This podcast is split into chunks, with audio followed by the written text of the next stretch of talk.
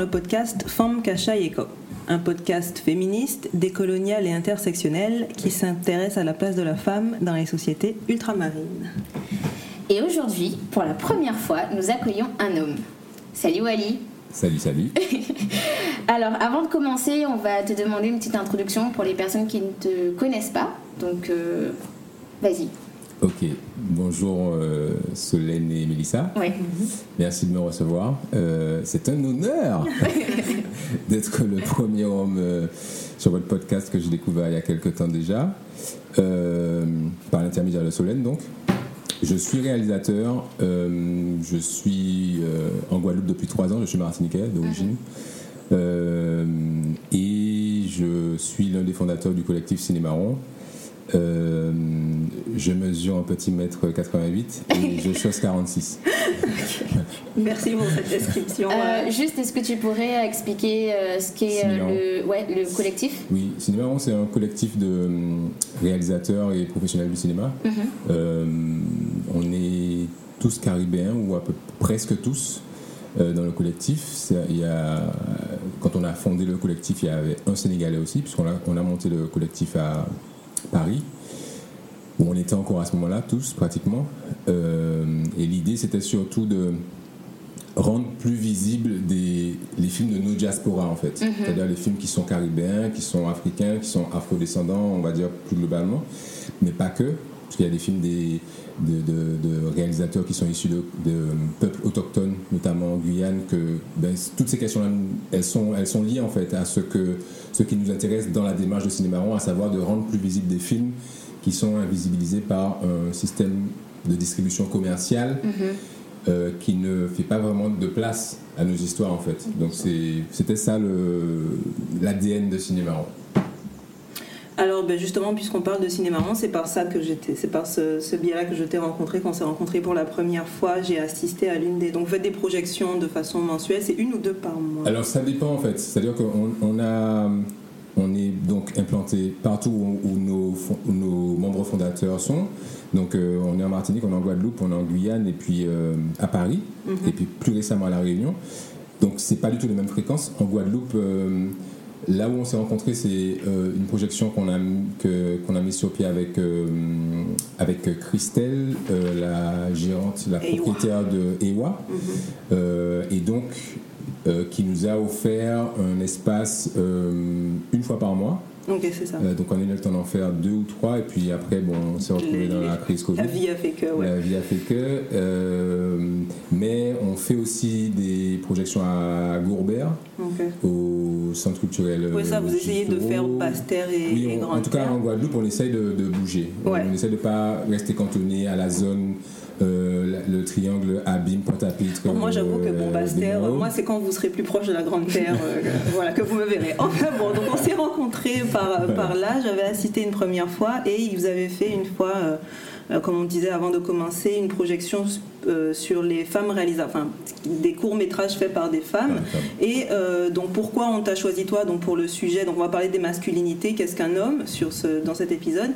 Et pourquoi toi entre guillemets C'est parce que après cette, euh, cette projection de cinq courts métrages faits par des femmes, toi et Jonathan, donc qui était ton, ton co-animateur euh, euh, pour cette séance-là, ouais. exactement, euh, vous avez quand même eu cette présence d'esprit de vous de, de dire que vous étiez des hommes qui parlaient à- de, de ça en fait, qui parlaient. On, on sait qu'on est qu'on est des hommes parce qu'il y avait quand même une majorité de femmes dans le- dans l'audience. Donc vous avez quand même. J'ai apprécié que vous vous replaciez en fait dans le contexte et que vous passe, vous passiez pas ça sous silence. Que vous et puis à partir du moment où Sarah et Sarah Demonio, qui est aussi une réalisatrice, est arrivée, vous lui avez passé le, Oui, le micro en fait. en Donc, ça- fait, donc c'est pour ça. ça que je me suis dit, on voulait parler donc des masculinités, masculinité Mhm. antillaise, masculinité aussi dite toxique, on va en parler un peu plus tard. Mhm. Et donc je me suis dit, ce serait intéressant d'avoir quelqu'un qui a cette, cette conscience. Donc Mhm. pour rentrer un peu plus dans le, dans le vif du sujet, qu'est-ce que, quand on entend un homme entier, qu'est-ce qu'être un homme antillais, qu'est-ce qu'être un homme aux Antilles selon toi dans ton expérience? On commence large et puis après on va... Je, je, ne- je sais pas si moi je suis la meilleure personne pour en parler de, de façon. euh, euh, comment dirais-je? Je sais pas c'est quoi être un homme, je sais pas c'est quoi être une femme en fait. Je pense que. euh, il y a plein de façons de répondre à cette question-là, j'ai l'impression. Euh, tout dépend de, de quoi on parle et sur quel niveau de discussion on est en fait. Mhm. Donc, pour pas partir dans de la philosophie, ce que je veux dire, c'est que euh, euh, moi, j'ai grandi donc en Martinique avec mon père et ma mère. Mon père est sénégalais, ma mère est martiniquaise. Donc, je, me- je, je n'ai peut-être même pas grandi dans un foyer qui soit, euh, qui soit euh, Typiquement comme antillais, typiquement euh, entre guillemets. antillais, on va dire. ok? Par contre, ce qui est sûr, c'est que en grandissant, pour donner un exemple euh, qui peut peut-être euh, aider à me, me positionner, c'est que euh, disons que j'ai une sœur, on est deux garçons et une fille, et euh, chez moi, en fait, mon père a toujours insisté pour que tout le monde fasse tout, en fait. Donc il n'y a jamais eu de distinction euh, entre ce que les garçons font et ce que ma sœur faisait. Il y avait, et lui, même ça l'énervait si jamais, ça, rentrait pas chez moi en fait, ce genre de façon-là de, de- de percevoir les choses. Donc, euh, donc je, euh, je pense que je ne me suis pas construit avec l'idée que un homme ça fait ci, une femme ça fait ça. Bien sûr, après en grandissant, tu, tu reçois des images, de, Mm, des constructions et des injonctions de la société qui font que tu y réponds comme tu peux toi en fait. Mais, euh, mais en ce qui me concerne, j'ai pas. euh, Dans ton foyer, c'était différent. Je sais pas si c'était différent. En tout cas, c'était Ah, ça en tout cas. Tu vois. C'était ça pour. C'était ça pour moi, tu vois. Euh, et donc, parce que je pense qu'il y, en a d'autres pareils, en fait. J'ai des amis qui ont à peu près le même discours que celui-là, tu vois. Ouais. Mais j'ai aussi rencontré des gens, quand je, moi j'ai commencé à faire mes études, qui n'avaient jamais vu une casserole, quoi, des garçons, tu vois. Qui ne savaient pas faire des pâtes, qui ne savaient pas euh, Laver donc, leurs euh, vêtements. laver leurs vêtements. Donc, donc je suppose que c'est pas la, la seule façon de faire, tu vois. Euh, en tout cas, c'est là où moi j'ai vraiment été confronté à des, vraiment des, j'ai pris conscience que franchement, il y a des gens qui avaient grandi dans, sur- avec d'autres constructions. Mm. quoi, Et justement, tu as abordé toutes ces injonctions que quand tu grandis. Ouais. quel, où est-ce que tu... Parle plus de ça en fait? Les injonctions de, de ce qu'est être un homme, en fait, je me suis, euh, euh, je me suis jamais laissé entraîner dedans. J'ai pas envie de faire les choses pour les gens. Je fais pas, je fais pas, de- en tout cas, je ne pense pas, en tout cas, euh, avoir besoin de d'affirmer ma masculinité. Je sais ce que je suis, j'ai l'impression, et à la limite, ça me va en fait. C'est-à-dire que si dans ma façon de faire, je passe pour euh, pour quelqu'un qui est pas assez viril parce que je ferais ci ou ça, je crois que je m'en fous en fait. Tu vois, c'est pas. euh, Mais c'est intéressant de t'en- de- d'entendre. Il y a quand même, on pense quand même à cette à ce besoin de prouver une masculinité Mhm. et que certaines choses peuvent te faire paraître moins. moins ou plus. Ouais, c'est ça, ouais. Et donc c'est toute cette interrogation pour nous de, bah, du coup, c'est quoi la masculinité? Pourquoi il y a, il y a besoin de le prouver? Pourquoi quand tu fais certaines choses, ça met, des, ça, ça, ça met en question en fait cette Oui, masculinité? Oui. Parce que nous, on se souvient qu'en en grandissant, on a entendu beaucoup de- d'hommes se dire entre eux, à chaque fois, enfin, de se dire euh, ou gay ou macomé, genre que, Oui, que oui. telle chose est gay, quelque chose Ouais. est macomé, de s'envoyer ça dans, dans le visage Oui. aussitôt qu'au collège, donc on a Ouais, bien 10 sûr, bien ans, sûr. 12 ans, Ouais. et il y a toute cette question de savoir, mais du coup, c'est quoi du coup être masculin, être Mhm. masculin, d'être- Mais d'être- ma- cette masculinité, cette, tu vois? Je pense qu'il y a plusieurs choses en fait, en tout cas en grandissant, qu'on qu'on te renvoie. Et je pense qu'à à mon avis, peut-être à des, à des degrés différents, ça dépend où on est, mais je pense pas qu'on soit très différent entre la Guadeloupe et la Martinique sur ce qu'on te renvoie. Euh, C'est-à-dire que je pense que quand tu es plus jeune, ça va être d'abord dans la compétitivité quoi. Tu vas faire un sport, euh, j'ai fait du judo, j'ai fait, tu vois. euh, donc il y a ce truc là où, alors on va pas forcément associer le fait que tu sois performant dans un sport comme le judo, un art martial, au fait que tu sois un homme. Pas encore à ce moment-là, quand tu es peut-être assez jeune. Après, quand tu deviens adolescent, peut-être que là, avec les histoires d'hormones, tout ça, il y a des choses qui commencent à se mélanger avec le fait d'être ou non assez homme ou pas assez homme, ou être euh, plus macomé qu'un autre, quoi, tu vois. Ou, ou passer pour ça, en tout cas. En tout cas, euh, passer pour un moins que, que, que, qu'un vrai, un vrai euh, garçon, un vrai homme. Euh, mais il y a l'une des choses vraiment qui, moi, je pense, euh, que je retiens le plus, au-delà du sport, parce qu'après ben, après le judo, j'ai plus fait des sports collectifs comme le basket, donc c'était un environnement aussi où, oui, tu as, on, on teste ta virilité, je sais pas si c'est, je sais pas, on teste, euh, est-ce que, est-ce que tu, comment tu réagis au, comment dirais-je, au, au, euh, Au pic, au- au pic, au, au, euh, critiques, aux- aux commentaires, comment on dit ça? Ouais, j'oublie le nom. Je, je sais que il y avait des gars, ouais, aux vannes exactement. Il y, y avait des gars, en tout cas, si tu n'étais pas dans un bon jour au basket, euh, frère, tu, tu, recevais, tu en prenais, tu en prenais plein la gueule, on te disait, ouais, mais frère, euh, est-ce que vous comprenez fait euh, est-ce- En fait, ça, va directement dans, on- ça va directement dans, dans, le, dans la question de ta virilité, de ta masculinité, parce Oui. que moi, je, je- en fait, je pense à mon expérience en tant que femme. Si on fait tel sport euh, ou je sais pas quoi, on va me dire, euh, on va pas questionner ma féminité. Non, on non. va, on va me dire que j'ai, je sais pas moi, t'es, t'es dans, t'es, t'es à une mauvaise, t'es sous la mauvaise lune, tu t'es levé du mauvais pied. Euh, voilà, mais on va pas, ça va pas être nécessairement directement ma, ma féminité. Et là, ce que j'entends, c'est que directement, quand t'es, euh, je sais pas, t'as un mauvais jour ou je sais pas, t'as juste pas Oui. envie, c'est direct, ah, Ouais. Oui, c'est ça, c'est ça. direct. euh, c'est ça que ça teste en fait. On teste Ok. dans, le, dans le domaine sportif, moi j'ai l'impression que ça teste beaucoup ça. Après, plus globalement, je pense après qu'on teste aussi, euh, il y a toujours le concours de qui est-ce qui, euh, qui arrive à sortir avec le plus de filles en fait. Il y a déjà ça à ce moment-là, moi que je, que je sais que j'ai ressenti très, euh, très fort dans, dans les environnements où j'ai été en fait au collège, tu vois, euh, où en fait c'était. euh, mais celui qui n'avait pas de copine, c'était un raté en fait. Mhm. C'était un raté, c'était. c'était euh, c'est pas, pas, envisageable en fait, tu vois. Et c'est intéressant ce que tu dis, puisque Stéphanie Mulot a écrit un, un texte, enfin une œuvre, qui s'appelle Redevenir un homme en contexte antillais, post-esclavagiste et matrifocal. Euh, et elle disait que justement l'apprentissage de l'identité masculine s'effectue euh, s'effectue essentiellement dans le face à, dans le face à face avec les autres hommes, sous le regard maternel et celui des femmes que l'on cherche à conquérir.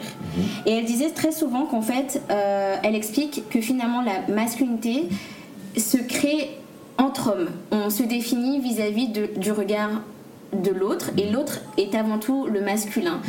Et que la mère vient finalement apporter une certaine euh, validité euh, de ta masculinité. Puis il y a toujours, euh, il y a toujours euh, le côté de, de la maman qui va s'inquiéter pourquoi son garçon n'a toujours pas de, de fille, pourquoi il, pourquoi il fréquente toujours pas de filles. On va, on va forcément revenir à la sexualité qui, qui valide la, la- la virilité, puis qui valide la masculinité.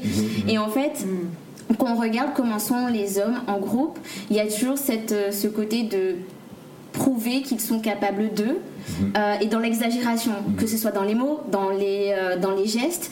Par exemple, lorsqu'on passe à côté d'un homme seul, euh, la plupart du temps, il va, il- enfin, je veux dire, moins souvent, il, il, il va euh, Dire oser dire quoi que ce soit. Mais en groupe, euh, on, est, on va souvent. Ah, si tu es une femme Ouais. et que tu passes à côté. Ouais, c'est ça. Oui, bien sûr. Femme, lorsqu'on va passer à côté d'un groupe d'hommes, on Ouais. sait que, bon, j'ai vu, va dire quelque j'ai chose. vu ces mecs, je vais changer de trottoir, mais il y en a forcément un qui va changer de trottoir en même temps que moi, ou qui va me dire, et machin, même que tu sois au téléphone, hein, c'est, et mon numéro, c'est machin. Je suis déjà au téléphone, tu m'as donné la blague, elle était drôle, t'es Mais ça, c'est systématique. C'est systématique. Mais le truc, c'est que tu t'y attends quand. En fait, moi, je me suis rendu compte que. Parce que j'essaye de faire plus attention à ce que je pense, en fait, quand je, quand je marche dans la rue, parce que j'ai l'impression qu'il y a tellement des choses qui sont devenues innées. Quand je passe près d'un homme seul, j'ai beaucoup moins peur que quand je passe près d'un groupe. Parce que près d'un groupe, il y a quelqu'un qui va dire quelque chose. Il va pas dire quelque chose pour moi. En particulier. Tu sens Mm. qu'il le fait pour donner la blague à ses potes. Tu vois ce que je veux dire? Genre, c'est pas. Moi, au pire, je m'en fous, ça pourrait être moi, ça pourrait être Mélissa, ça pourrait être n'importe qui. Euh, et puis, il s'attend absolument pas à ce que je lui réponde. Ah oui, Genre, il y a aussi ça aussi. Genre, si je lui réponds, ça va être. Ouais, là, c'est. euh, tu vois? Ouais. Donc, mais je sais que c'est pour. Tu vois l'effet performance tester, ouais, ouais, dans, la, dans la ouais. masculinité. Et c'est ce qu'on a. C'est peut-être c'est peut-être ce qu'on entend dans ce que tu dis en- au niveau des, des, Mhm. des sports collectifs, c'est cet aspect de, per- de performer Mhm. pour la communauté masculine en fait. C'est pas tant pour nous les femmes, Mhm. Mais c'est pour Prouver, se prouver à vous-même que vous êtes que vous êtes un homme. Et on a l'impression avec Mélissa qu'il y a beaucoup de parallèles entre être une femme et être un homme parce qu'on est tous les deux dans cette dans ces boîtes. C'est la boîte d'être une femme et être un homme, et on est tous les deux gardiens de cette boîte. C'est-à-dire que les femmes sont celles qui vont euh, tenir les autres femmes en laisse. Bon, c'est une, c'est une- c'est une image assez machin. Métaphoriquement, je vais, je vais, c'est moi qui vais euh, Elle va dicter en fait. polisser. Je vais polisser euh, le, le comportement des autres femmes et dire ça c'est pas respectable, oh respecte-toi, ferme tes jambes, machin, machin. Et on dirait que c'est pareil pour les hommes en fait. C'est les hommes qui vont dire oh ça c'est gay, ça c'est macomé, ça c'est pas c'est pas assez ou c'est trop ou c'est machin. Et donc c'est intéressant ce parallèle. On, on a l'impression qu'on est si différents, mais en fait au final on Et, ce que tu disais tout à l'heure, c'est que surtout dans, ce gardiennage, dans cette autopolice, euh, la, la finalité, c'est pas la peine. Et Solène avait, on en parlait avant de commencer le, pod- le podcast, où elle disait que finalement, lorsque les femmes s'autopolicent, c'est surtout pour euh, garder une certaine image, pour que euh, les hommes en général puissent euh, avoir cette image. Ça veut dire qu'on s'autopolise pour plaire aux hommes euh, ou pour plaire à la société, mais toujours euh, pas forcément pour nous-mêmes, mais pour les autres. Mhm. Alors que les hommes, lorsqu'ils s'autopolisent, c'est pour les autres hommes. Et c'est assez intéressant parce que. Et aussi pour parce que parce qu'en étant en se persuadant qu'on est un vrai homme, oui. mais aussi pour certains, on a plus de chances de plaire à exactement. la aussi. Exactement. Mm. Et il y a exactement, il y a justement une une chercheuse euh, anthropologue au CNRS euh, qui s'appelle Mélanie Gourarier, mhm. qui a écrit euh, un essai, alors je sais jamais si c'est un essai ou un ouvrage, mais voilà, qui s'appelle Alpha Mal, séduire les femmes pour s'apprécier entre hommes. Et en fait, on, parle d'homo-sociabilité, mhm. où en fait, toute la validité d'être un homme se fait d'abord parce que les autres hommes voient de toi.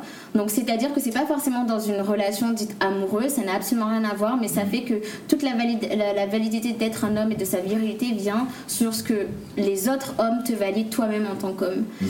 Euh, bon, je, je dis que toi-même, hein, mais on se comprend, euh, je dis en tant qu'homme. Et du coup, euh, c'était dans, dans l'épisode des couilles sur la table, un autre un podcast qui étudie les masculinités, où j'ai pu entendre ça et je me suis dit, mais waouh, en fait, c'est vrai que lorsque les hommes se sociabilisent entre eux, ils sont en groupe et regardent, ils ont souvent une sociabilité en plus on va dire ici, euh, bon j'ai mis les petits les, les, guillemets, parce que leur sociabilité est vachement plus violente dans le sens où ils vont s'engager dans une conversation avec euh, les autres et finalement porter cette conversation tout seul pendant, comme a dit Solène, genre on peut très bien ne pas répondre, ils s'en fichent, ils vont quand même continuer. Mhm. Et il y a quand même cette, cette facilité pour eux de, de, de, de parler et la, la, parole vient avec la, définité, euh, la, la, définition de la masculinité. Donc, Et ça, ça revient sur le texte de Stéphanie Milo, genre finalement je suis un homme parce que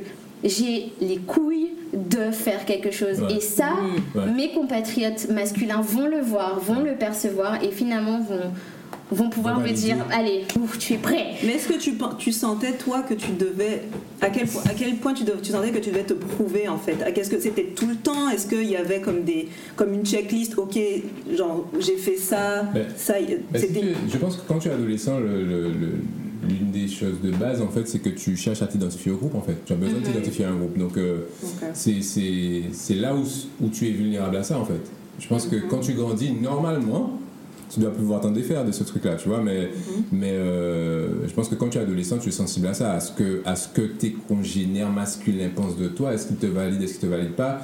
Est-ce que les filles avec qui tu es au collège ou au lycée après... Euh, est-ce que, est que tu peux plaire à certaines filles, tu vois? mhm. Mais pour toi, en fait, je sais pas si, je sais pas, euh, comme c'est pas quelque chose qui est très intellectualisé à ce moment-là, je sais pas mhm. si tu associes le fait de plaire à une fille au fait d'être un, homme, mais, mhm. mais en même temps, tout en disant ça, je me dis que quand tu as un groupe de filles qui va avoir un match de basket ou un match de football, là par contre ça galvanise tout le monde. Donc ça veut dire ce que ça veut dire, tu vois. Donc, euh, mais le truc c'est que comme moi j'ai jamais été un, dragueur, mhm. tu vois, je savais pas, je savais pas. Euh, la culture de la drague amantiaise t'a échappé. C'est une blague au cas où.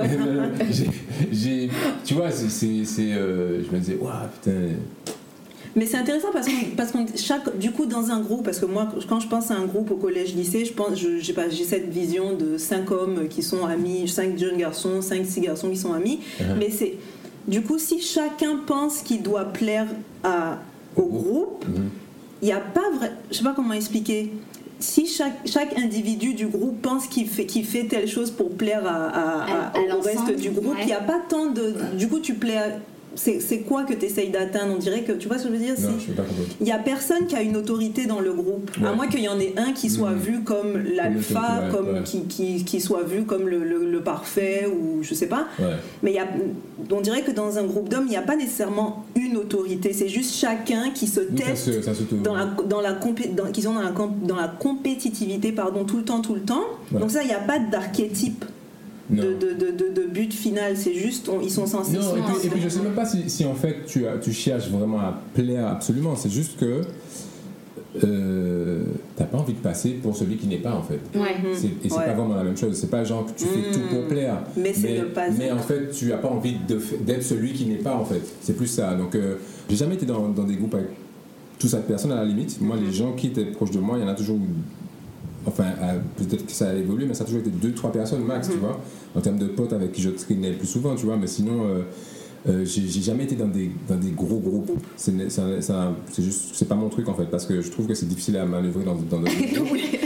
Euh, j'ai été dans des groupes plus âgés et en fait, euh, ça me fatiguait très très vite.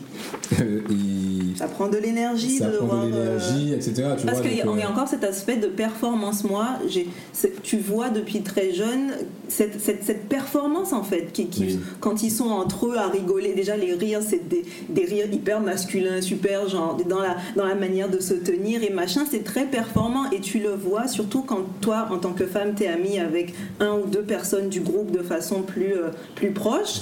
Et donc tu vois ces, ces, ces, jeunes hommes, quand ils sont avec toi, qui sont pas du tout dans, dans la performance, en tout cas quand ils ont quand ils t'ont désexualisé, enfin, qui quand t'es pas nécessairement, quand t'es pas une proie, une cible, machin, je parle vraiment d'amitié, tu vois qu'ils sont pas dans cette, euh, dans cette performance, mais d'un coup quand ils rejoignent ce groupe de 2-3 personnes ou de mhm. plusieurs, c'est vraiment un acte, un, acte de, de, un acte de, théâtre presque, si je veux me permettre. Et c'est intéressant ce que tu dis que vous voulez, c'est pas nécessairement que vous vouliez plaire, mais vous vouliez tu voulais ne pas être, pas tu, mais je parle en tant qu'un homme, ne pas être vu comme celui qui. comme les autres en fait. Et, et j'ai un. Non, parce qu'en fait, j'ai lu un texte de. Alors, c'est Tom Ross William qui disait que, selon lui, être un homme, il y a, se définit par la négative dans le sens où il n'y a pas ils ont la communauté d'hommes n'ont pas nécessairement passé de temps à se définir eux-mêmes qu'est-ce qu'un homme mais ils ont ils se sont définis comme n'étant pas une femme. Mhm, mhm. comme ou n'étant pas ne pas faire ce que les femmes font mhm. ne pas être comme une femme et ils ont associé tout ce qui est euh, vulnérabilité et émotion à féminité. Donc il n'y a pas tant de définition c'est quoi être un homme. Par contre je sais ce que je ne suis pas et je ne suis pas une femme, je ne suis pas donc du coup dans nos sociétés macomé, gay, parce qu'on associe ça à une certaine féminité. Et donc, est-ce que tu as senti ça de. On ne dit pas tant ce qu'on est, mais on dit ce qu'on n'est pas. Et ce qu'on n'est pas, c'est faible, mhm. vulnérable, émotif. émotif euh, et vous, n'avez droit qu'à quelques émotions qui est euh, la rage, la rage et la, et la violence. Je crois que je n'ai jamais été non plus dans des groupes de personnes qui euh, me renvoyaient ces choses-là brutalement en fait, tu vois. Quand j'ai commencé le, le, basket, je me démerdais pas trop mal. J'étais pas le, tu vois, j'étais pas le meilleur, mais donc ça va quoi. J'avais une validation grâce à ça, on va dire peut-être. Euh, qui faisait que j'avais pas besoin de trop trop en faire. C'était pas le, les choses, c'était pas ce qui me me, me te motivait qui me questionnait le plus à ce moment-là, tu vois. Après, bien sûr, en grandissant et puis dans, dans, dans, dans les gens que j'ai pu croiser, ça ça ça ça m'a ces questionnements-là sont venus après, tu vois, quand je suis parti quand je suis parti en France, puis après je suis allé à Londres. Mais en fait, moi, j'ai jamais eu, éprouvé le besoin de me, de me d'affirmer mon hétérosexualité, tu vois. Je n'ai jamais, je crois, éprouvé l'envie et j'ai jamais compris en fait pourquoi on pouvait euh, vouloir euh, dénigrer quelqu'un qui serait attiré par quelqu'un par les mhm. personnes du même sexe, qu'il soit homme ou femme. Euh, mais j'ai l'impression que ça, c'est le cas de beaucoup. Je pense que si on parle à je une très grande majorité des, de, jeunes Antillais, ils comprennent pas pourquoi c'est associé à quelque chose de mauvais. mais par contre, euh, d'être macomé ou gay, tu sais, ce genre. Mais par contre, c'est vraiment une insulte. Enfin, c'était une insulte quand on est, j'imagine toujours maintenant, mais ben qu'on dise. Ah, quand on dit un, quand un jeune homme dit à un autre jeune homme antillais au collège ou au lycée, au lycée machin, soit pas macomé aussi ou ça, c'est c'est une insulte et c'est extrêmement violent. Mhm. Et je me dis que ça doit avoir des répercussions très très graves parce que ça veut dire que être, être associé au même. Être, pardon, être attiré par le même sexe, c'est quelque chose de, de nécessairement mauvais, insultant. Ouais. Le système dans lequel on est, de plantation qui ne dit pas son nom et qui, euh, et qui fonctionne avec des relents qui sont encore très là en fait, ils sont encore très présents. Donc euh, je ne suis pas sociologue, je ne suis pas historien, simplement je, je me dis qu'il y a peut-être aussi à, à chercher dans, dans, ces, dans ces euh, données-là Mhm. pour, pour éclairer aussi certains de nos comportements qui sont particuliers. Parce que rien que le fait qu'on soit une société post-esclavagiste, c'est notre spécificité. On a, on a quand même hérité, parce qu'on on avait parlé avec Mélissa, le fait que euh, au tout début de l'esclavage, ça a mis en opposition l'homme blanc et l'homme noir. Et le corps de la femme, en fait, pour résumer, était le, comme le, terrain d'une guerre, en fait. Et que pour, pour coloniser un terrain et une population, il faut passer par le corps de la femme. Et donc, l'homme noir, euh, l'homme quand je dis noir, je parle vraiment d'homme racisé, l'homme guadeloupéen, pas juste noir euh, nègre, entre guillemets. Euh, l'homme noir s'est retrouvé à être en compétition pour sauvegarder lui, se sauvegarder lui-même parce qu'il était, il était mis en esclavage, mais aussi sauvegarder son territoire, sa famille, sa descendance. Et sa virilité surtout. et sa virilité qui lui a été complètement arrachée parce que ben, parce qu'il il a été réduit en, en, en mo- en meuble en- et on, on voit la, la continuité et l'impact que ça a dans, dans nos sociétés d'aujourd'hui en fait. Comment l'homme noir est sans cesse dans ce dans cette euh, comment dire dans cette démarche de, ré- de réclamer sa propre place Oui. en tant qu'homme euh, dans le foyer, dans le sport, comment il veut être le meilleur, comment les hommes noirs sont encore, comme tu dis, de- du sport, des sports collectifs, parfois violents depuis très très jeunes. On les incite à être le meilleur et de vouloir en fait vouloir se prouver sans cesse. mhm. Être sans cesse dans cette démarche de se prouver, se prouver, se prouver. Et l'impact que ça a, je pense, pour nous les femmes, c'est qu'on se sent oublié en fait, je pense. Parce qu'on on- on dirait qu'on est nulle part dans cette réflexion de se de s'auto de, de se De réapproprier, de s'autodéterminer, s'autodéterminer. On voit cette course et on a l'impression que c'est vraiment bon, ça va peut-être paraître un peu cru, mais pour plaire à l'homme blanc en fait au final, pour se prouver à la société blanche, dire voilà, moi je suis un homme, je suis tout, je suis moi, et donc en tant que femme racisée, on se dit ok, mais genre Hmm. et nous, entre guillemets, parce que nous aussi, on est dans cette réflexion, mais je sais pas, c'est toute une. euh, Je, je me rends compte, plus je lis, et puis je me rends compte qu'il y a vraiment cette opposition. Et puis Mélissa disait que masculinité, en fait, homme blanc, masculinité, c'est ce point. Euh, oui, et puis même avant, enfin, je vais juste faire une petite parenthèse parce que du coup, euh, avec cette, euh, ce retour euh, finalement à une certaine liberté, vraiment, je vais dire, euh, très limitée, euh, lorsque la position de l'homme noir a été finalement de ne plus être esclave et d'avoir accès à euh, des, des libertés, des, jouissances, ça a été d'abord de pouvoir réclamer le corps des femmes blanches qui lui étaient interdites. Euh, et dans cette, dans cette, finalement, dans cette conquête des corps féminins, c'était également un retour à la masculinité qu'on avait, on l'avait castrée, on l'avait finalement dévirilisée. Euh, puisque l'homme blanc avait la facilité aux femmes noires et qu'il avait également la, euh, facilité aux femmes blanches, mais que l'homme noir n'avait aucune facilité sur ces deux corps. Et euh, dans, je pense que c'est super, super compliqué dans, dans vraiment de, d'en créer, enfin, je ne saurais pas dire c'est pour ça que, mais en tout cas dans l'imaginaire colonial, dans l'imaginaire de, ce qu'on en fait des hommes antillais, il y a toujours cette idée de dire que pourquoi on est comme ça, pourquoi les hommes sont coureurs de jupons, qu'ils font des enfants à droite et à gauche, qu'ils sont infidèles, c'est parce qu'ils essaient de recouvrer cette, euh, cette liberté qu'on leur avait arrachée en finalement colonisant le plus de corps possible. Et dans cette colonisation des corps, il y a un retour en fait finalement à cette concurrence d'hommes blancs et, et d'hommes noirs, comme a dit Solène, dans un sens vraiment plus racisé, euh, beaucoup plus large. Et c'est pour ça que par exemple, donc il y a deux choses que je vais dire avec ça, mais c'est pour ça que par exemple, euh, dans les sortes de micro, micro interviews complètement absurdes, on demande qu'est-ce que vous pensez des hommes antillais. Il n'y a que ce stéréotype qui revient, le fait que les, les hommes antillais ne soient que des infidèles, euh, fassent des enfants à droite et à gauche, euh, savent bien danser, et puis la raison pour laquelle les gens disent bah, c'est un pays chaud, alors c'est normal que les hommes fassent ça. Et à côté de, finalement de cette, de cette idée complètement, euh, absurde, il y a euh, l'idée que être un homme, être un homme c'est ne pas être un homme blanc, dans le sens où l'homme blanc finalement euh, est présent dans le foyer, il est présent pour ses enfants, il assure une responsabilité que on va dire que l'homme antillais a, a fui pendant des générations et des générations. Et très souvent, euh, il s'est avéré que bon, ben, le caractère de, de la dénomination de bounty qu'on entend très souvent depuis qu'on est enfant, enfin genre... euh, je pense Moi, que j'étais un bounty. voilà, je pense que c'est c'est l'une des choses les plus violentes pour ton identité qu'on te, qu'on te, qu'on te nomme, qu'on te, ouais, qu'on te dise c'est quoi un bounty. Mais pour les hommes, j'ai toujours eu l'impression que dire que tu étais un bounty, c'était dire que tu ne vaux rien en tant qu'homme racisé antillais, mais que tu étais un homme blanc, comme si en fait finalement être un homme blanc dans une masculinité dite blanche n'était pas, euh, n'était pas ce que tu pouvais avoir de mieux. Et il y a souvent, et pourquoi une masculinité blanche Pourquoi en fait, quel est, quel est le rapport, etc. Et, j'ai l'impression que et, et, efféminer et être un homme blanc dans une masculinité blanche est tout aussi mauvais pour l'idée d'être un homme euh, aux Antilles. Mais c'était voilà, c'était intéressant. Je voulais être, un garçon parce que être une fille n'avait aucun intérêt.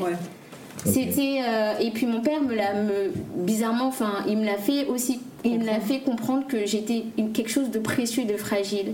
Et il y a toujours eu cette idée que qu'un homme, mon père, il a attendu, il était genre, genre super heureux d'avoir une fille, mais il a eu toujours cette peur qui pendait au-dessous de sa tête en disant s'il y a quelque chose qui va arriver. Et du coup, il mettait ses règles de plus en plus. J'avais pas le droit de faire ci, j'avais pas le droit de faire ça. Et puis je voyais mes frères avoir une plus grande liberté. Très vite, il a interdit le fait qu'on se, que, moi je me balade en culotte alors que j'avais 5 ans. Mais mes frères le étaient en caleçon. Genre, mes frères, ils ont été toujours en caleçon toute leur vie dans la, dans la maison. Mhm. Et moi, je devais me changer quand il y avait des gens qui venaient. Je devais pas forcément rester en pyjama. Donc des règles qui, ont, qui en mhm. plus euh, euh, m'ont sexualisé.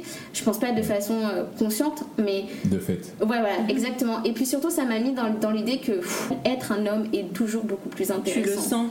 Tu le, tu le vis depuis. Moi aussi, parce que en entendant parler, je me suis vraiment rendu compte qu'en fait, être un garçon, c'est cool en fait. Parce que tu as vraiment cette image. Vous pouvez, que c'est pas nécessairement vrai, hein, mais vous pouvez faire tellement de choses. Vous pouvez être vous pouvez parler fort, vous pouvez vous balader, vous pouvez faire du vélo jusqu'à quelle heure, vous pouvez vous battre, vous pouvez monter aux arbres sans que. Tu vois, vous pouvez sortir. Genre, c'est vraiment genre. Après, bon, moi j'ai eu de la chance, ma mère, euh, elle était. C'est pas du tout quelqu'un de strict, elle m'a quand même. Euh, bon. Laissé vivre. Mais tu sens que c'est ça, t'es fragile, t'es précieux. Toi, t'es fragile, t'es précieux, tu dois faire attention. Et tu dois faire attention par rapport au comportement des autres. Mhm. ne, te, ne te mets pas dans des situations où on peut t'agresser, même si c'est genre, je je me fais agresser, n'est-ce pas mhm. Et tu, moi, j'ai toujours voulu être un garçon parce que c'est ça, cette moi, c'était la liberté de parole que vous aviez en fait, de juste pouvoir dire ce que vous voulez, comme vous voulez, quand vous voulez. C'est pas nécessairement 100% vrai, ce que je dis, c'est vraiment ma perception. Mhm. Mais moi, j'ai toujours admiré à l'école, euh, au collège, les, les garçons de ma classe, comment ils pouvaient juste dire ce qu'ils ce pensaient sans qu'on remette en question leur, remette en question leur dignité en fait. Et moi, j'ai toujours, moi, dans, dans, mes relations avec les hommes, je me suis rendu compte que, en tant qu'amie, j'adorais leur donner la blague parce que je pouvais avoir cet humour noir. Moi, j'adore l'humour noir, le, sarcasme le machin. Et je pouvais avoir ça avec les hommes d'une manière que je ne pouvais pas nécessairement avoir avec les femmes parce que tout de suite, j'étais, j'étais trop, j'étais trop vulgaire et machin. Moi, le fait que vous pouviez insulter, c'est pour ça que mes relations amicales avec les hommes quand j'étais jeune étaient super violentes parce que c'était insulte sur insulte en fait parce que je, trouvais ça libérateur. Il y avait des espaces où c'était pas possible. Voilà, parce qu'après on, on, te demande une certaine féminité. Les femmes ça insulte pas. Je me souviens mon, euh. voisin qui me disait que les femmes ça siffle pas. Alors quand il m'a dit ça, je me suis mise à siffler. Je sifflais des chansons et des machins parce que selon moi, vous voir avoir cette liberté de, de, de, mouvement. Mais maintenant qu'on en discute, c'était peut-être aussi une performance de votre côté pour prouver, je sais pas. Euh, quand tu, quand euh, je crois que vous avez dit ça toutes les deux, plus ou moins, que je ne sais pas si, en fait, pendant, si, quand les, les, hommes étaient encore esclaves euh, chez nous, mhm. si on leur avait juste confisqué leur virilité, ou si leur virilité ne leur appartenait plus, en fait. C'est-à-dire que, est-ce que nous, on se construit par rapport à ce monde patriarcal blanc, mhm. ou est-ce qu'on se construit par rapport à ce qui est autour de nous, en fait? Je dis ça parce que, en fait, c'est de la réflexion aussi qu'on a aussi dans dans le travail qu'on fait avec Cinéma, c'est de dire que on n'est pas là juste pour contrer en fait. On n'est pas là pour contrer, on est là pour construire en fait. Pour mhm. construire un espace de diffusion et de, et de réflexion où on n'est pas sans cesse en train de se comparer à en fait. Tu vois, Qui on, est, on est, voilà, on est juste euh, dans un système de réflexion où on réfléchit à partir de ce que nous on a proposé sur cette terre là aujourd'hui, mhm. en s'inspirant de choses qui ont été faites par plein d'autres personnes disséminés dans le monde qui ont des histoires plus ou moins proches de la nôtre en fait tu vois donc euh, et c'est pour ça que les, images qu'on les films qu'on diffuse ce sont des films qui sont afro-diasporiques moi ce qui me choque c'est quand j'entends des garçons des, jeunes hommes qui ont euh, peut-être 30 40 ans qui ont, qui ont été élevés par une mère encore plus les mères seules, puis qui te disent qu'ils qui savent, qui savaient pas qu'on était dans, une, dans, une, dans un système sexiste. Qui savent pas c'est quoi le sexisme, le patriarcat et le privilège masculin. Et moi, je suis genre, mais du coup, comme comment ça, comment ça se fait? Parce que pour moi, c'est tellement clair et c'est pas nécessairement, j'étais pas nécessairement capable de l'articuler toute ma vie hein, avec ces mots-là, mais j'en avais conscience. Je, savais que les hommes avaient plus de pouvoir que moi, plus de privilèges, plus d'importance même, même que moi. Et donc, ma question, c'est est-ce que. Comme ça, comment on arrive à quelqu'un de 30-40 ans qui, qui ne peut absolument pas savoir de quoi je parle quand je lui parle d'un privilège ou d'un pouvoir. Bah, Franchement, si on arrive à 30-40 on ne sait pas, c'est qu'on ne veut pas voir, on ne veut pas savoir en fait, tu vois, je, pense. La question de comment on peut arriver à 30 ans, 40 ans de se demander que c'est dans une société sexiste, c'est parce qu'en fait les gens n'ont pas forcément le luxe euh, d'avoir accès à, une, une auto-réflexion parce que parce que c'est déjà se dire que j'existe en tant qu'individu et qu'on regarde qu'on regarde les jeunes qui sont constamment à la même place, en train de faire les mêmes choses toute la journée, je peux pas me dire, ouais, je peux pas me dire que ces personnes ont un accès à leur propre individualité, à ce qu'est être un hmm. homme, lorsqu'en fait être un homme, c'est voir la réflexion dans les autres. Et finalement, ce manque d'autodétermination euh, va être présente, va, va, être, va, être, latente en fait. Ça va être, ça va être un défaut qu'ils ne vont jamais avoir et que rester entre eux, parce qu'on parle aussi d'enfants de, de, jusqu'aux personnes âgées, hein, les hommes qui se rejoignent pour jouer au domino, euh, c'est cyclique, c'est une habitude et qu'ils ont entre eux, ils vont avoir les mêmes conversations tous les jours. Et je pense qu'on arrive dans ces moments où ce sont des, où ce sont des personnes qui n'ont pas déjà eu le donc le luxe d'avoir un, foyer présent. Enfin, toi, tu as grandi avec tes deux parents, par exemple, ce qui n'est pas forcément le cas de la majorité des personnes ici. Euh, et puis même qui n'ont pas eu un père qui était guide, euh, qui participait à l'éducation. Lorsqu'on regarde ces hommes, on oublie un peu trop facilement que derrière tout ça, il y a comme un traumatisme transgénérationnel que ces gens-là n'ont jamais pu analyser. Mhm. Ils n'ont jamais pu avoir, euh, ces gens-là en plus je déteste ce vocabulaire, que ces hommes n'ont jamais pu avoir en fait l'accès à, check, à un check-up mental, à se dire ok, je vais pas bien, c'est le groupe d'hommes avec qui je suis constitue la seule stabilité que j'ai et même des fois quand qu'on remarque quand il y en a un qui part, mm. qui arrive à s'en sortir, ça met toujours un peu. Un malaise. Il y a un, il y a, ouais, il y a un malaise parce mm. qu'il se demande mais pourquoi cette personne est partie? Qu'est-ce qui a fait que on n'est plus assez bien pour lui? Il y a souvent cette question qui revient dans les films, mm. dans les séries, même qu'on entend ouais, euh, il trouve en femme, ça y est, elle est là, nous, pas bon pour missier. Bon, il y a toujours ce truc qui revient, il y a toujours cette, cette question de dire on n'est pas assez bon et ça revient toujours à une insécurité personnelle. Non, parce qu'il y a une blessure. On est, je pense qu'on est conscient qu'il y a une. Ça, il y a une blessure. En fait, on sait que c'est. Et en fait, juste pour continuer sur ce que je disais, on, a, je pense qu'en tant que femme aussi, on a le luxe du temps, d'avoir du temps pour penser à ces choses-là, en fait. De, de, on est poussé à l'introspection, mais j'ai l'impression que peut-être qu'on le. Parce que le temps aussi, c'est un luxe. Est-ce que des, des, gens, les hommes aux, aux Antilles, ont vraiment le temps de se poser, de se dire, OK, est-ce que je vais bien? Est-ce que les gens autour de, est-ce que mes potes vont bien? Euh, Question de santé mentale qui pour moi est super, genre c'est intéressant et dans ma propre réflexion, je me suis rendu compte que je, ça, en fait, j'ai regardé euh, une vidéo et puis il y avait un homme noir qui parlait de, alors de body, de body dysmorphia, c'est quand tu as des problèmes de, de, de, la perception, de, perception de ton corps en fait. Et il parlait de ses émotions, de ça. Et moi-même, je me suis rendu compte que ça m'avait surprise de voir un homme noir parler de ça. Comme si j'avais un doute qui pouvait ressentir ces choses-là, en fait. Et ça m'a. Donc, du coup, je me suis interrogée, je me suis rendu compte que j'ai jamais perçu nécessairement le, les, tout l'aspect santé mentale. Tous tout, tout, les, les, impacts que ça peut avoir mentalement dans notre communauté, dans la communauté d'hommes. Et que c'est ça, on leur donne pas l'espace pour juste être genre, comme tu dis, un check-up en fait. Ouais, et puis même qu'on leur donne l'espace, enfin, même quand ils veulent toquer à cette porte, et je pensais à ça parce que euh, ma mère travaille dans le milieu pénitentiaire, du coup, elle, elle m'a dit ça y est, j'ai atteint le moment où je vois les enfants de détenus venir hmm. en prison. Et elle me dit, euh, enfin, c'est cyclique, hein, ça s'arrête véritablement jamais, et que elle me dit des fois ils essayent, hmm. mais il n'y a pas la place non plus. C'est ça. Mais en fait, je pense que c'est alors, nous, on a, on a, une action qu'on mène au centre pénitentiaire ici euh, depuis bientôt trois ans. Et euh, avec Cinémaron, toujours, on fait des projections à la prison.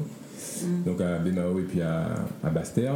Et en fait, dans le militantisme culturel dans lequel nous, on veut s'inscrire, tu vois, on, Mhm. on- on a envie que ce que qu'on propose en termes de, de- d'histoire euh, pour nos constructions d'imaginaire, que ça aille aussi à des personnes qui n'y ont pas accès, en fait. Mhm, Donc, euh, donc, déjà, pour ça, c'était bien. Ensuite, on partage quelque chose. On n'était pas là, nous, on n'était pas du tout là dans une optique de, de prêcher la sainte parole, tu vois, mais d'être dans un échange avec des histoires qui parlent de nous, qui parlent d'autres aussi, mais euh, qu'on peut toujours amener à des problématiques, euh, à des problématiques euh, qu'on connaît.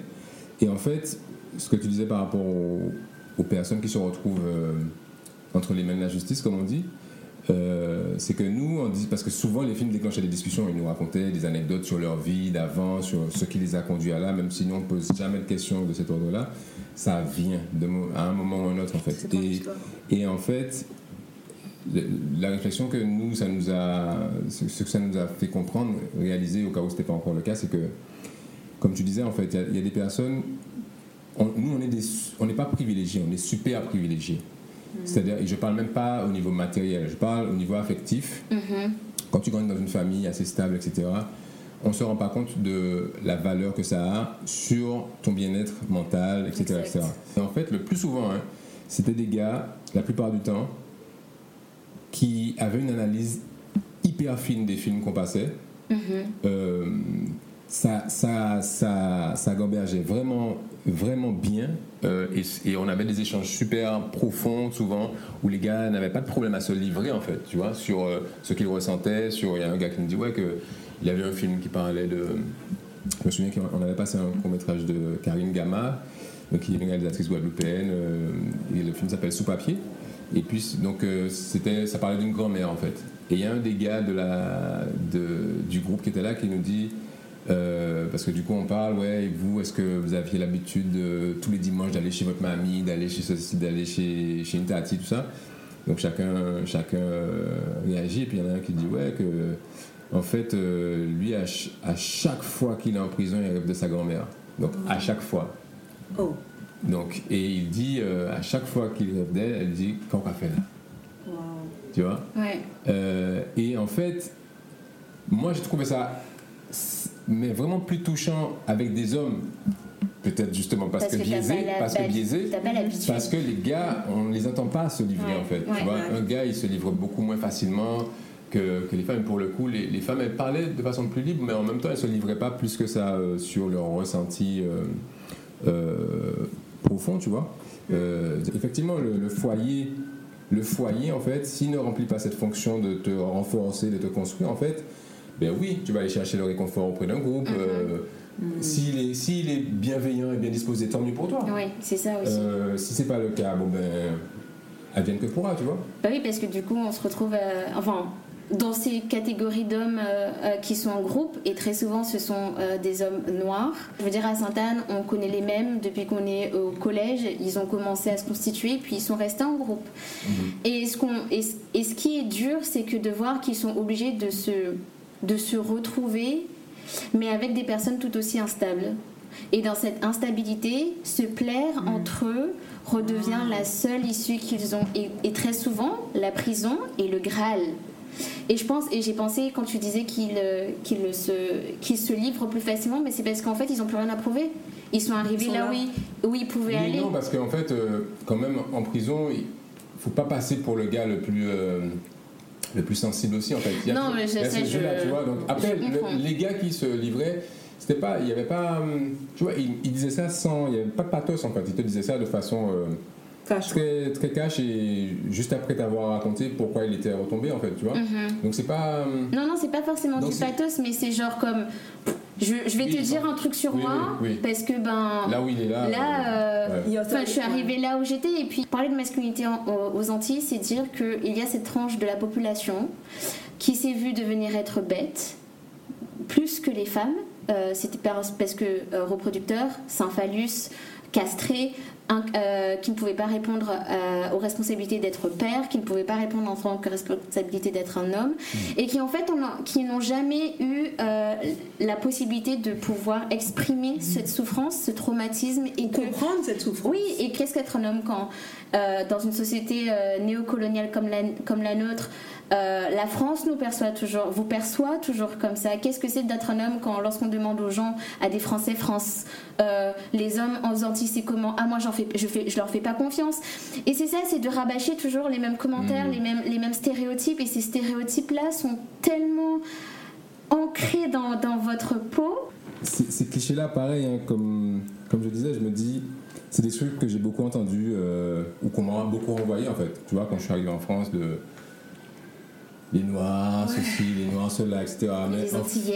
Les Antillais, ceci. Ouais, c'est ça, parce qu'il y a les Noirs et puis après il y a les Antillais. euh, Exactement. C'est pas la même chose. et- N'est-ce Non, pas? non, Hein? non. Non, non, non. Non, et puis euh, et puis il y en a qui.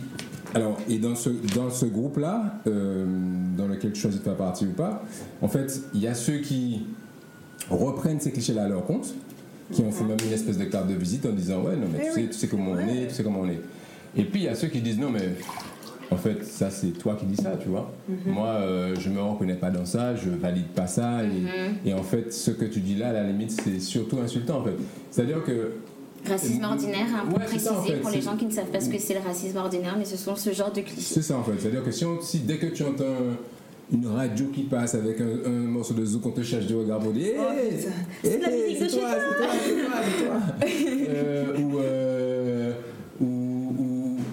moi ça m'est pas arrivé mais j'ai vu ça déjà, tu vois, quand on voit euh, un, un noir qui sort avec une blanche, alors il peut y avoir plein de blagues qui vont sortir euh, à- des deux camps pour le coup, mais quand ça vient de, de, de- de- ça peut être très très, raci- très Racisé. raciste aussi euh, dans, dans la façon dont c'est euh, dont c'est amené, etc. euh.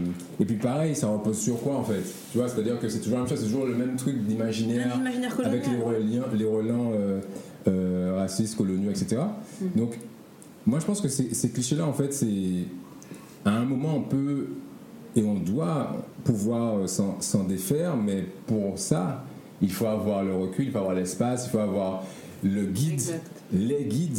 Il faut trouver un guide, ça c'est pas obligé d'être chez toi, ça peut être ailleurs, tu vois. En tout cas, quelqu'un qui te donne des clés pour chercher des réponses quand tu te poses des questions, en fait. Parce que c'est, ça, c'est fondamental. Moi, je pense que ça, je sais que j'ai eu beaucoup de chance chez moi pour ça, sans avoir besoin d'aller ailleurs, tu vois, euh, de euh, de- de- de- d'aller lire en fait tu vois de lire de chercher de de- d'aller d'être de rester curieux de et, et de et de surtout pas se contenter de ce qu'on te dit en fait parce que euh, parce que c'est un danger. Sinon tu vis euh, au crochet. tu vis au crochet de l'autre en fait tu vois. Donc je pense que ça je, je, je, je sais que je suis un privilégié pour ça et, et je et je euh, je suis conscient de la, de la chance que j'ai eue d'avoir les parents que j'ai eus pour grandir, pour me faire ma propre idée en fait, tu vois. Moi, ce que je trouve d'intéressant, je pense que c'est ce que vous avez réussi à faire avec Cinéma Monde dans le centre pénitentiaire, pénitentiaire, pénitentiaire, c'est de créer un espace en fait pour les hommes par les hommes. Parce que enfin, j'imagine que je sais pas qui était avec vous, mais euh, je, je, je sais pas si j'imagine toi et Jonathan peut-être c'était Ouais, qui ouais. Puis Et- parfois des réalisateurs qu'on invite.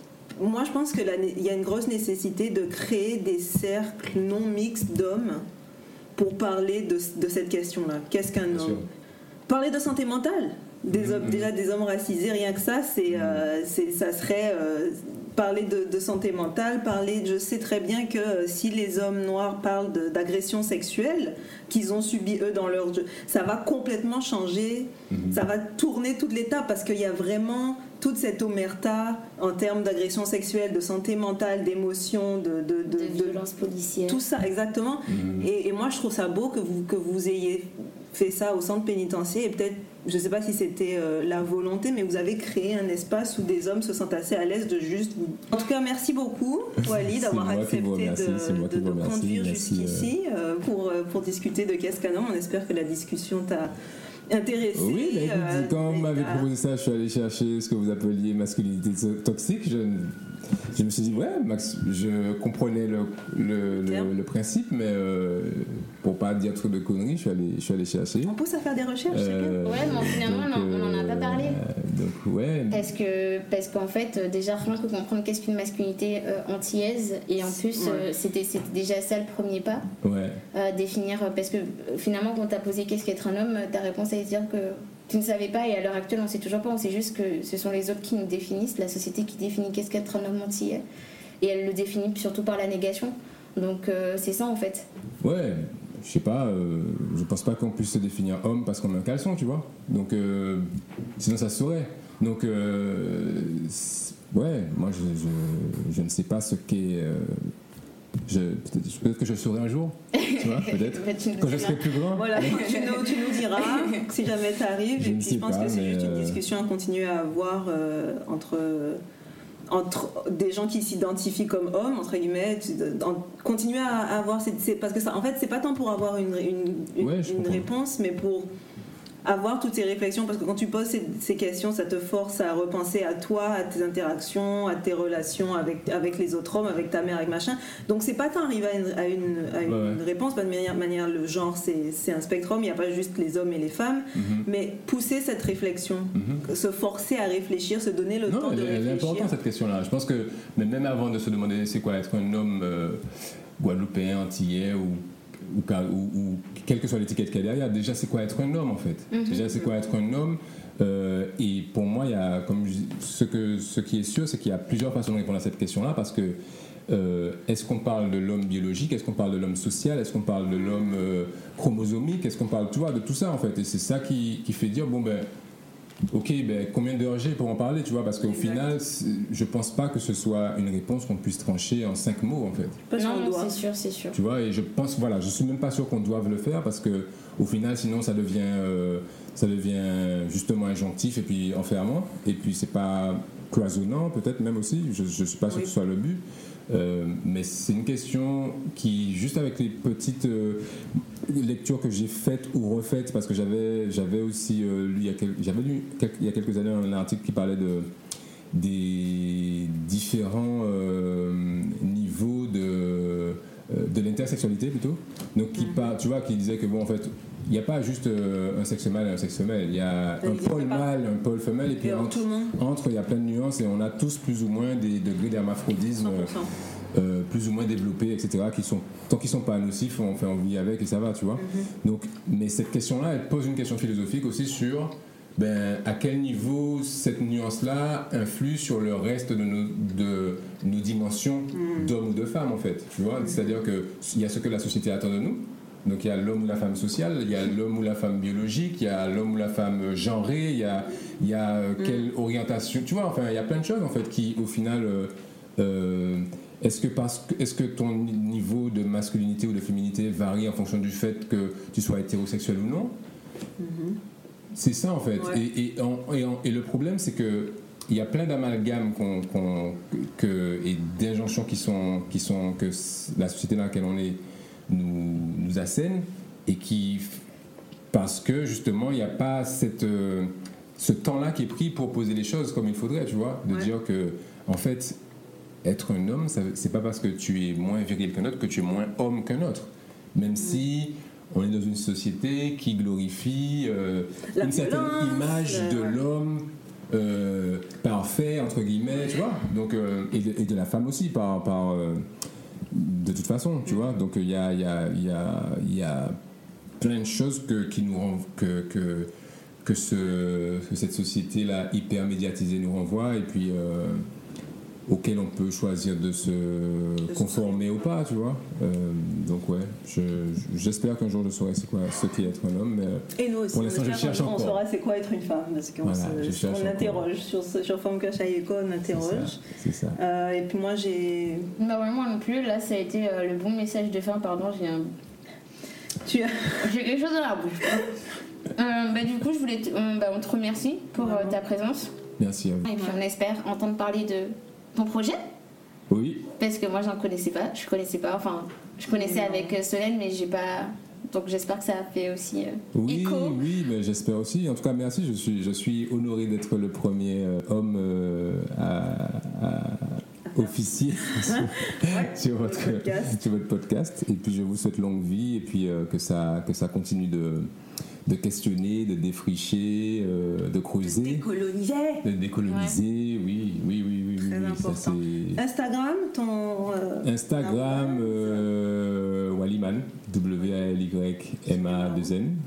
Sinon, Cinémaron, euh, Cinémaron, c'est cinéma avec W-O-N à la fin. Euh, Cinémaron officiel, officiel ou officiel, je sais plus comment on l'a mis. Puis voilà. Voilà.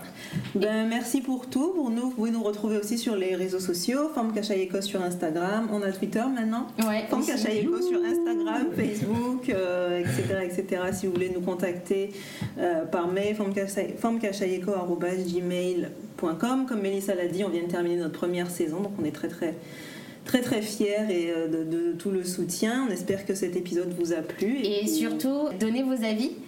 Euh, Notez-nous un petit 5 étoiles euh, au, au minimum, c'est c'est toujours intéressant. Et puis on se voit dans deux semaines pour un prochain épisode bonus. Salut Salut Bye bye.